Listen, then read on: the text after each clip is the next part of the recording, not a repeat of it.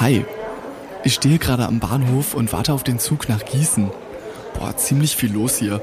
An all den unterschiedlichen Gleisen fahren Bummelbahn, Regionalexpresse, Intercity und ICE-Züge.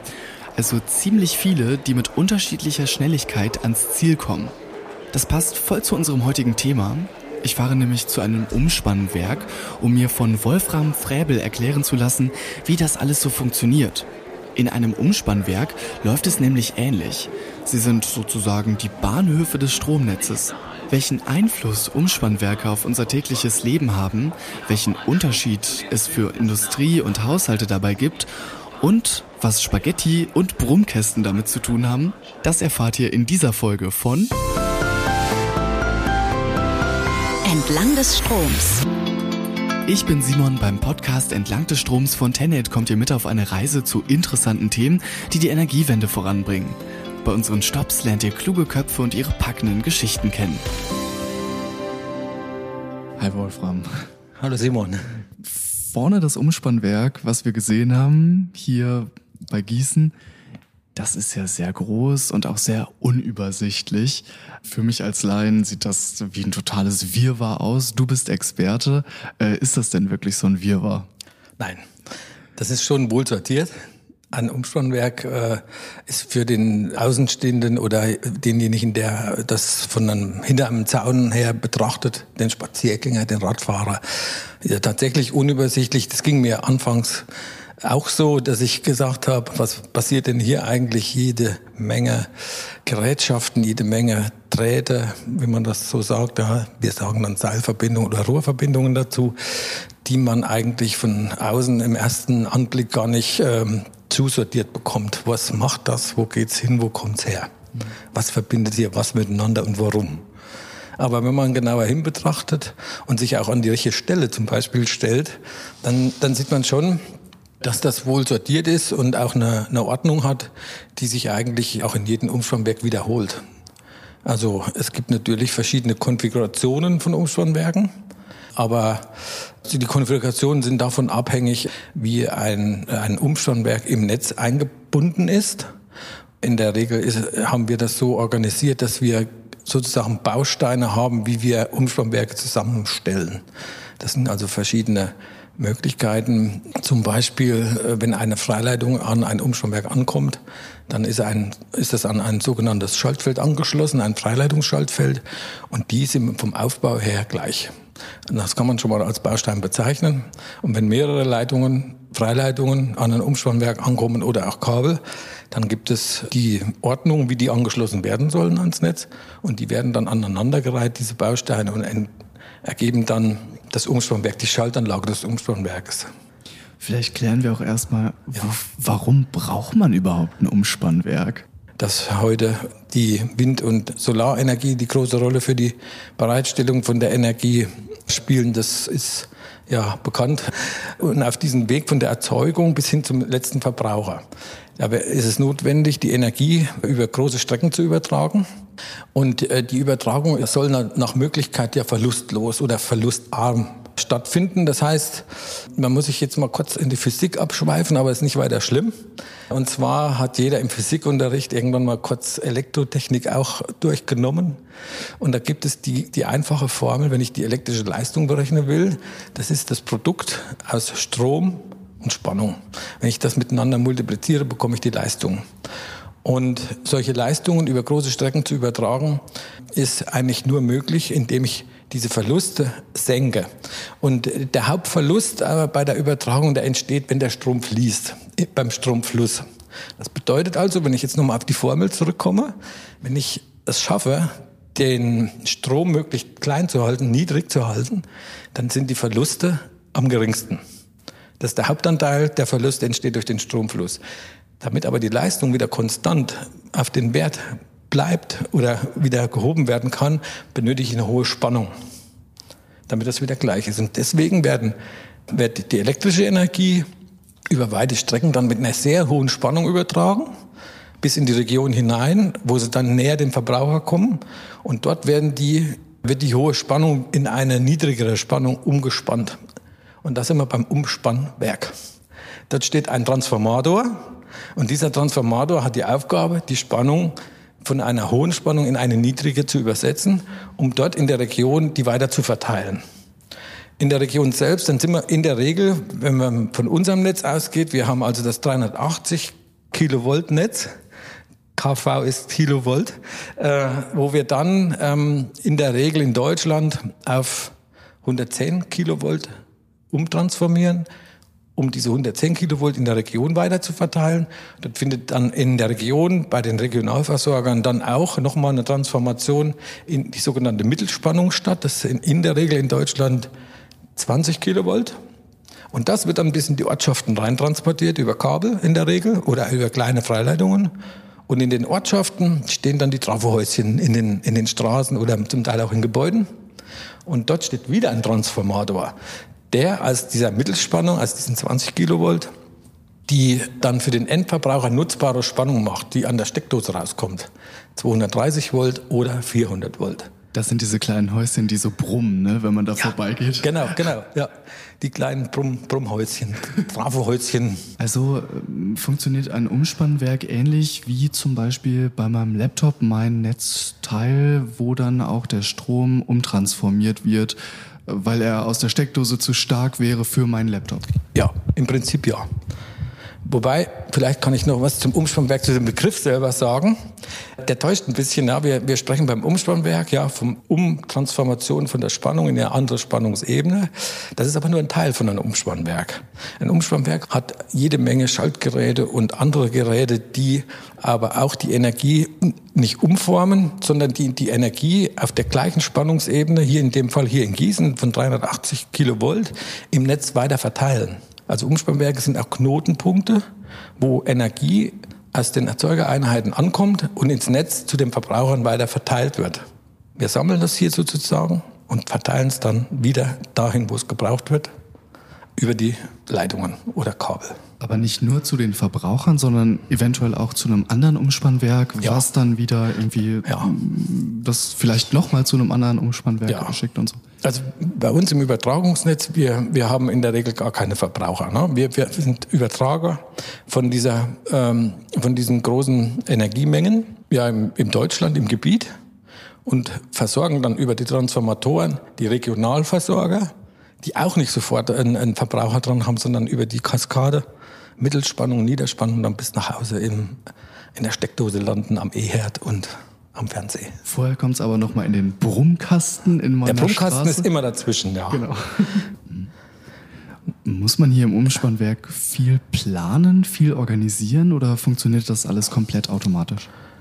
Also natürlich äh, für die Errichtung für ein Umspannwerk ist natürlich ein, ein ziemlicher Planungsaufwand erforderlich. Das, das beginnt einige Jahre, bevor man dann tatsächlich an den Bau oder an den Umbau äh, rangeht.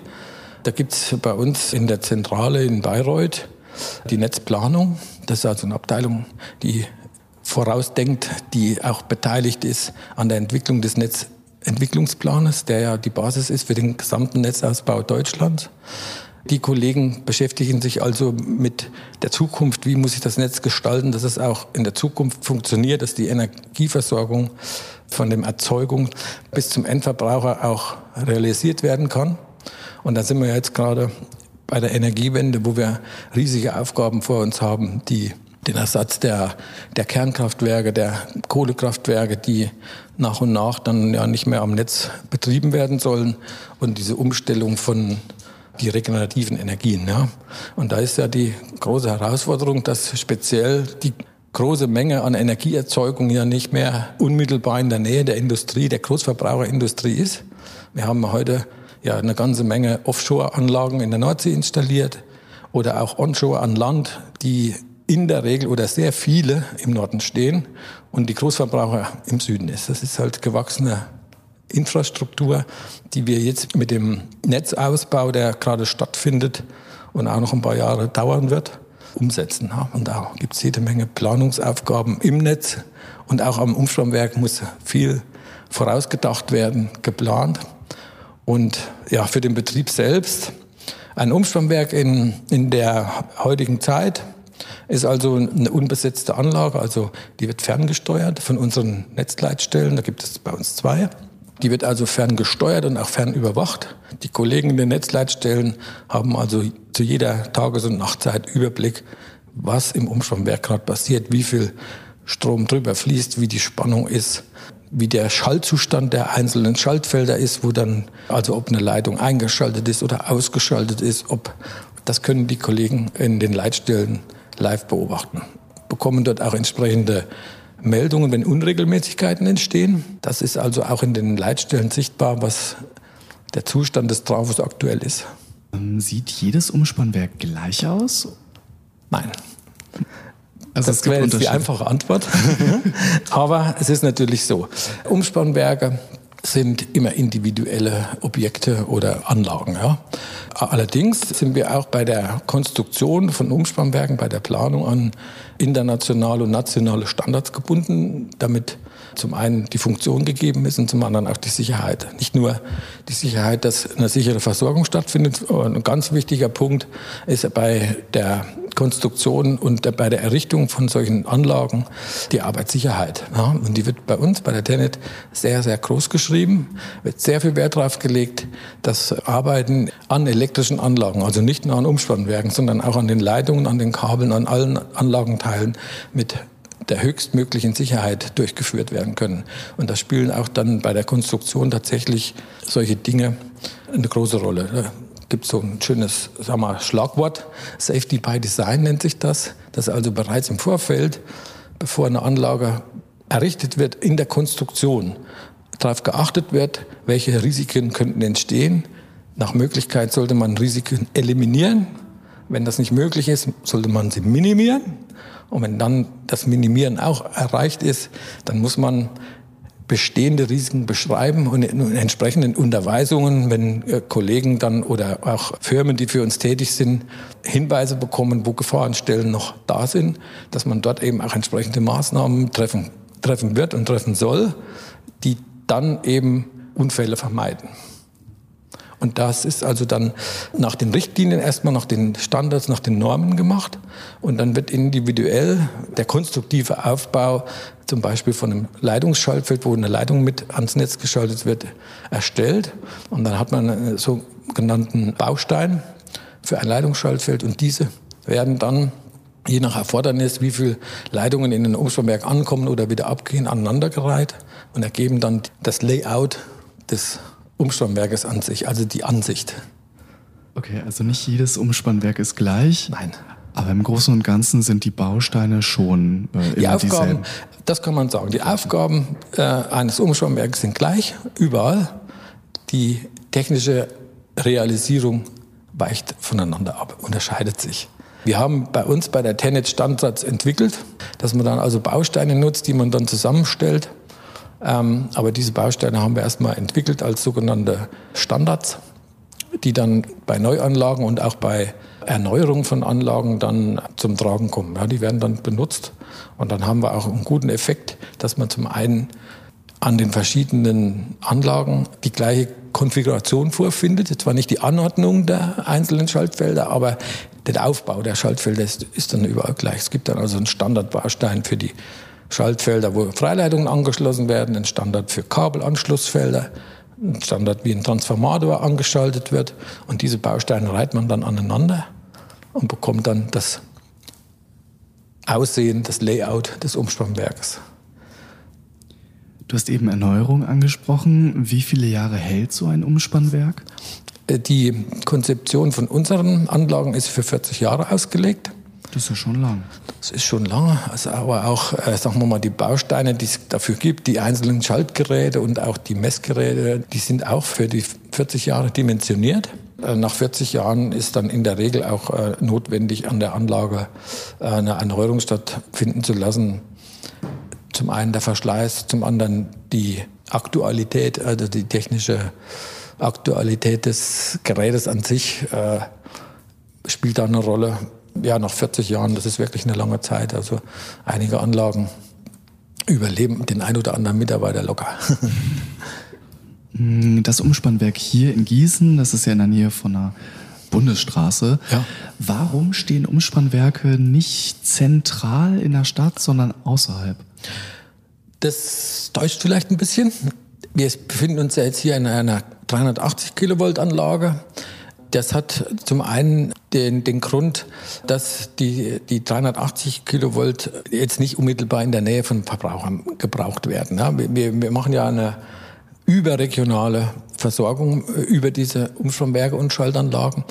Das ist einmal der Sache geschuldet, aber ein anderes äh, Thema ist natürlich, dass wir bei den Freiluftanlagen, ja, das sind ja Anlagen, die, wo alle Geräte in der Freiluft stehen, die, und diese Geräte, die benötigen einen gewissen Abstand untereinander, damit es zwischen den Anlagenteilen nicht zu Überschlägen kommt. Weil die Isolation von so einer hohen Spannung braucht einen, einen großen Abstand. Wenn ich als Isoliermedium hier, wie hier in dem Fall, die Luft habe, dann muss ich Abstände einhalten, damit es eben nicht zu durch Überschlägen, also ein Blitz zwischen den Geräten entsteht, muss ich einen gewissen Abstand einhalten. Und je höher die Spannung ist, umso größer muss dieser Abstand werden. Ja? Und das ist dann schon in, sagen wir mal, in, in der Natur der Sache, dass ich dann auch für eine hohe Spannung große Fläche brauche. Und große Fläche in der Stadt zu finden oder in Stadtnähe ist schwierig. Wir versuchen schon, äh, so nah wie möglich ranzurücken, ja. Aber äh, solche Flächen zu bekommen, ist einmal schwierig. Speziell für die hohen Spannungen, also sprich 380 Kilovolt oder 220 ist ja auch noch eine Spannungsebene, die im Übertragungsnetz eine Rolle spielt.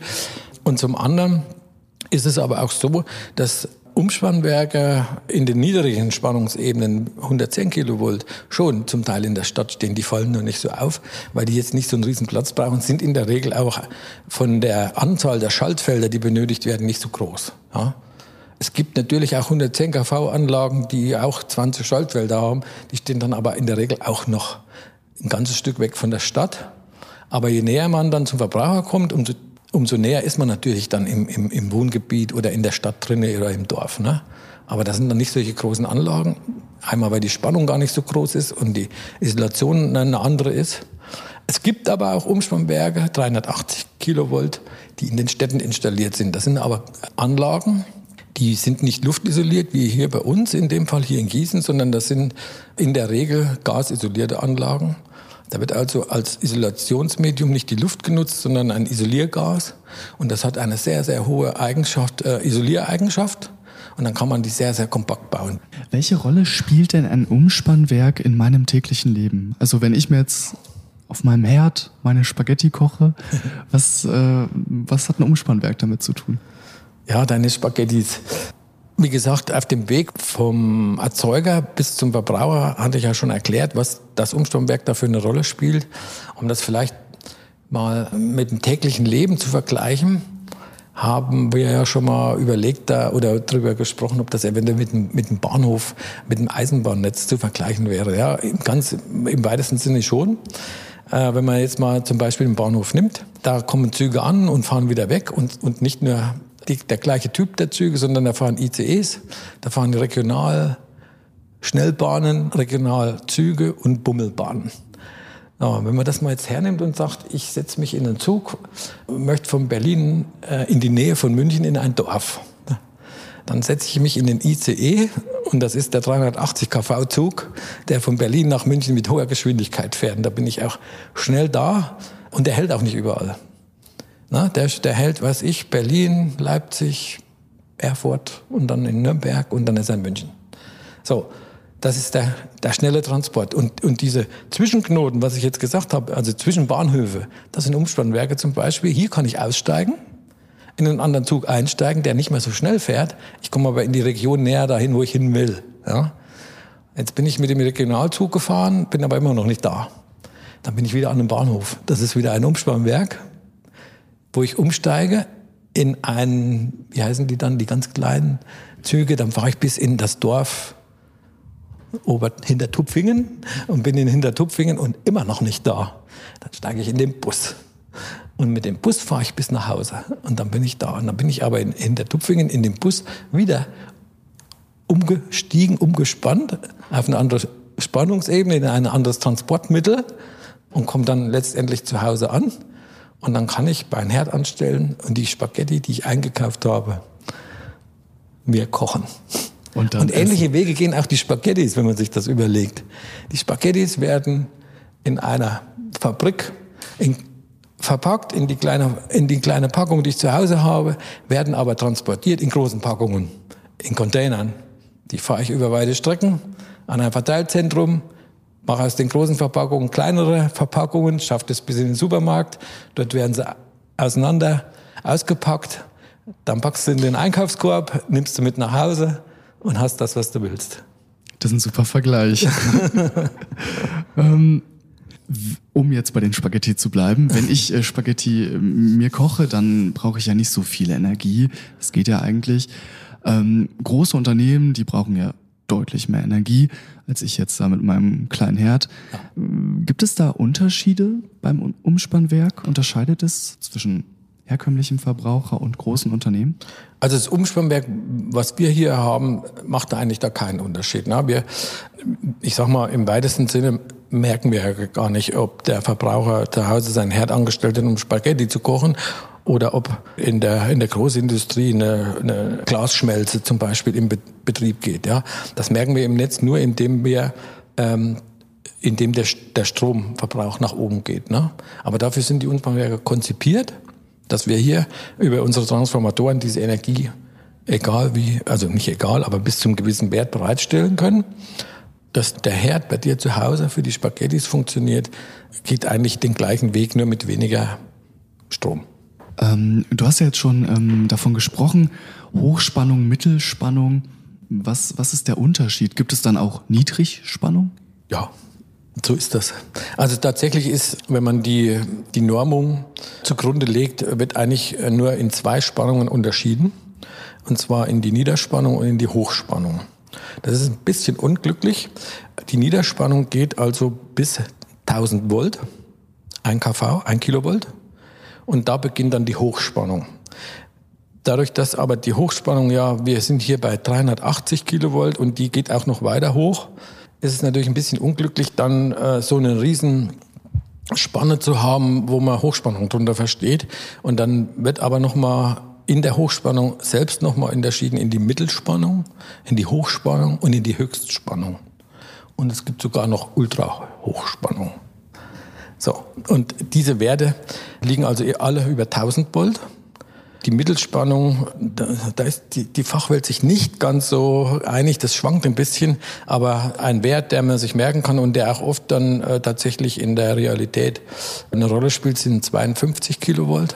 Da geht die Mittelspannung hin. Zum Teil dann auch, manche reden gerne auch noch bei, mit 72,5, aber das ist dann eigentlich dann schon wirklich die Hochspannung an sich. Und äh, die Hochspannung geht dann bis 220 Kilovolt. Und ab 220 Kilovolt, 380 Kilovolt hier bei uns im Hauptteil des Netzes, da spricht man dann von Höchstspannung. Bei mir zu Hause kommen nur 200 Volt an. 230 erster Steckdose kommen da an und das ist Niederspannung. Deine konkrete Aufgabe hier ist ja die Standardisierung. Was ist das? Ja, also ich ich arbeite in einem Bereich äh, im Asset Management und dort gibt es nochmal eine Unterabteilung, die Asset Technology. Der große Teil der Aufgaben ist die Standardisierung für, für die Schaltanlagen oder auch für, für die Freileitungen und Kabel zu, zu machen. Das heißt, wir spezifizieren die Geräte, die wir bei uns im Einsatz bringen wollen, in Form von technischen Richtlinien, Spezifikationen. Wir beschreiben dort also beispielsweise die Hochspannungsgeräte, die in der Industrie hergestellt werden. Im Groben schreiben wir da unsere Anforderungen auf und die werden dann bei der Produktion von diesen Geräten umgesetzt. Das sind also, damit wir sicherstellen, dass wir nach Möglichkeit überall gleiche Geräte einsetzen. Ja, das hat zum einen einen großen Vorteil bei der Konstruktion von Schaltanlagen, hat auch natürlich auch einen großen Vorteil, wenn mal ein Gerät defekt ist, um das auszutauschen, damit man nicht äh, individuelle Dinge dann noch nacharbeiten muss, dass also ein, ein Tausch so schnell wie möglich geht und eben auch eine Standardisierung in der Planung da ist. Das ist der eine Teil, wo wir äh, standardisieren und der andere Teil ist auch dann das Zusammenfügen der Geräte im Einzelnen zur kompletten Anlage. Da haben wir Standards geschaffen bei den Umspannwerken äh, als Bausteine für die Anschaltung von Freileitungen. Die geschehen also immer mit demselben Standard, mit derselben Variante. Äh, das gilt dann auch für, für Standards im Freileitungs- und Kabelbau oder auch für die Steuerungs- und Schutztechnik. Dort gibt es auch Standards, wie die Schränke aufgebaut werden sollen, dass es nach Möglichkeit so wenig wie möglich Varianten gibt. Du machst also die Umspannwerke einheitlich und somit auch einfacher. Ich nicht alleine. Das machen wir nicht alleine. Das machen Team. wir in unserem Team, wir, unsere Kollegen in der Abteilung ASEC Technology machen das gemeinsam. Das kann nicht jeder, das kann einer eigentlich nicht alleine. Es gibt dort äh, bei uns verschiedene Kollegen, die speziell sich mit mit den einzelnen Bauteilen beschäftigen, zum Beispiel mit den Transformatoren. Da gibt es fast ein ganzes Team, mehrere Kollegen, die sich ausschließlich mit Transformatoren beschäftigen, Kollegen, die sich mit den Schaltgeräten beschäftigen oder die Leistungsschalter, die dann die Stromkreise ein- und ausschalten können. Wandler ist ein Thema, was ein Kollege sehr intensiv bearbeitet. Und dann gibt es eben auch noch Aufgaben, wo alle Kollegen gemeinsam arbeiten, um eben diese Bausteine zu erstellen. Das ist Teamwork, wirklich. Ihr arbeitet im Team für die Energiewende. Warum sind denn Umspannwerke so wichtig für die Energiewende? Das, das ist ja gerade jetzt die, die große Aufgabe, die, den, den Strom über die großen Entfernungen zu transportieren und dann auch zu verteilen. Ne? Wir haben im Moment im neuen Netzentwicklungsplan jede Menge neue Umspannwerke äh, bereits in diesem Netzentwicklungsplan drin. Und ich denke mal, das, das wird noch nicht das Ende sein. Und da stehen also eine große Anzahl an neuen Schaltanlagen, die es noch gar nicht gibt, zur Debatte, die notwendig werden. Und auch eine Ertüchtigung von den Anlagen, die wir im Netz haben.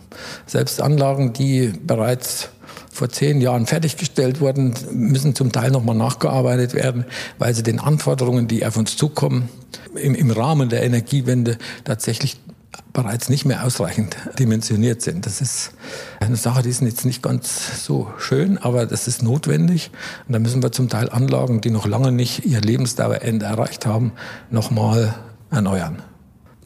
Jetzt hast du mir auf jeden Fall äh, viel erklärt äh, über die Thematik Umspannwerk. Ich weiß jetzt äh, definitiv mehr Bescheid als äh, zu Beginn unseres Gesprächs. Vorhin haben wir viel über Spaghetti gesprochen, äh, so als Beispiel. Ja. Äh, Du bist ja Italienliebhaber, oder? Also Ja, ja, ja, ja. ja. Italien ist schon schick, das Land. zumindest was so Autos und Motorräder oder Mopeds angeht. Du hast, Ja. glaube ich, eine Vorliebe für italienische Autos.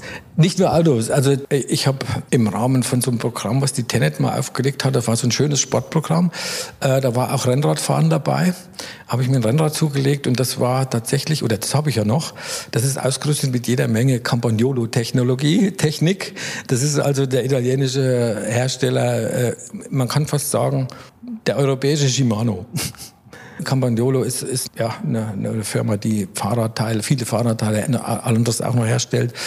Ja, also mein Fahrrad ist ja mit Campagnolo-Sachen ausgerüstet, ganz wenig Shimano-Sachen. Dann habe ich eine Vespa, klar, wo die herkommt. Und äh, das, mein Lieblingsstückchen ist äh, ein Alfa Romeo Spider aus 1987. Den habe ich mal zu meinem 50. Geburtstag von all meinen Freunden und Verwandten beschenkt bekommen. Da habe ich mich damals riesig gefreut. Ähm, ja, der, den hatte ich mir schon vor, ja, sagen wir mal, als Kind sogar, hat er meine Sympathie erweckt. Es gab früher äh, so eine Kartenspiele, Quartett, Autoquartett nennt sich das, und da war einer dabei.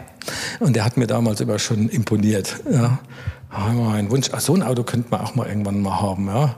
Und da war tatsächlich dann zu meinem 50. Geburtstag haben An der Vortür. stand er da. Da habe ich mich gefreut.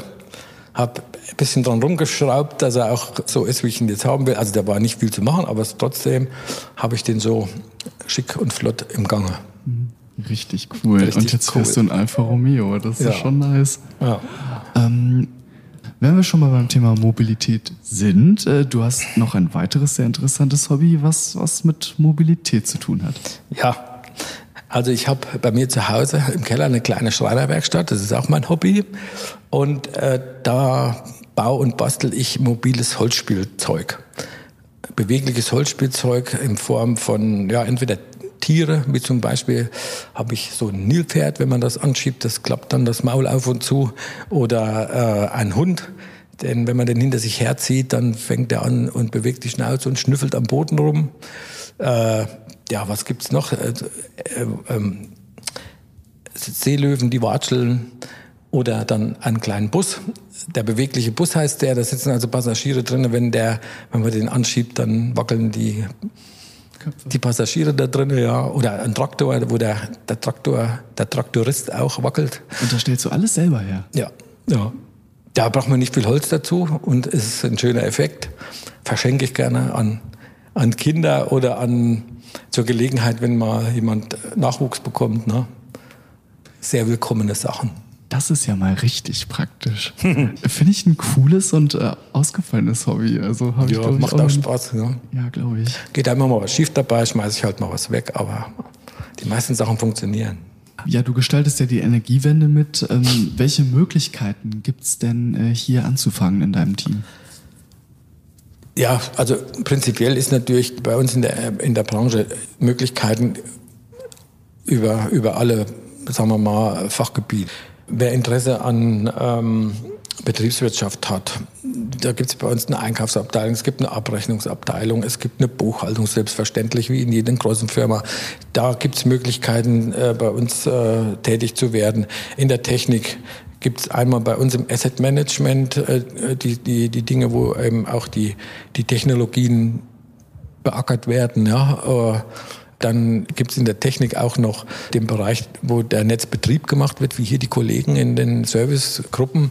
Da gibt es äh, Servicegruppen für Umspannwerke, die sich hauptsächlich mit den Gerätschaften hier in der Freiluft beschäftigen.